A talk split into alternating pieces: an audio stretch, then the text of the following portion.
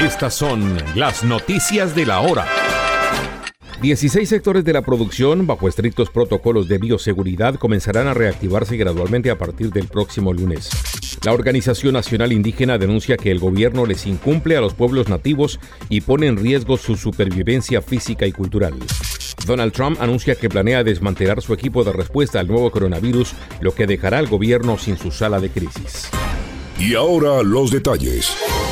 Un total de 16 actividades de la producción comenzarán a reactivarse en forma gradual y bajo estrictos protocolos de bioseguridad a partir de este lunes 11 de mayo en Colombia, de acuerdo con los anuncios hechos por el presidente Iván Duque y el ministro de Comercio, Industria y Turismo, José Manuel Restrepo.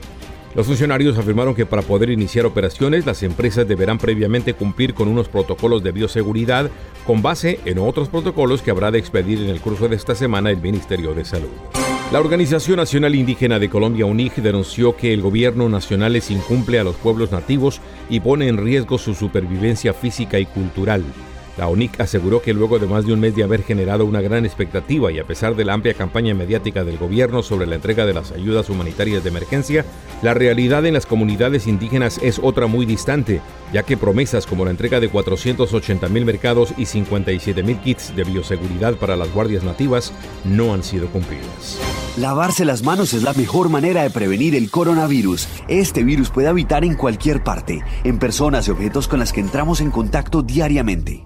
Tubos, manijas, grifos, teléfonos, teclados, dinero, puertas, manos, bocas, mesas, lapiceros, botones, cisternas. Una microgota de saliva, lágrimas o moco de algún contagiado esparce cientos de partículas del virus que pueden llegar a nuestras manos y entrar a nuestro organismo. Por eso, lávate bien las manos y evita el contagio. El presidente Donald Trump confirmó que planea desmantelar su equipo de respuesta al COVID-19, lo que dejará al gobierno sin su sala de crisis, cuando los expertos advierten que el número de muertes por coronavirus en el país podría duplicarse hasta agosto.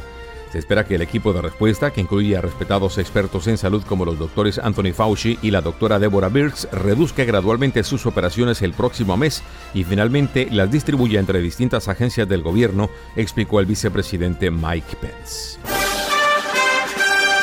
En una hora, más noticias.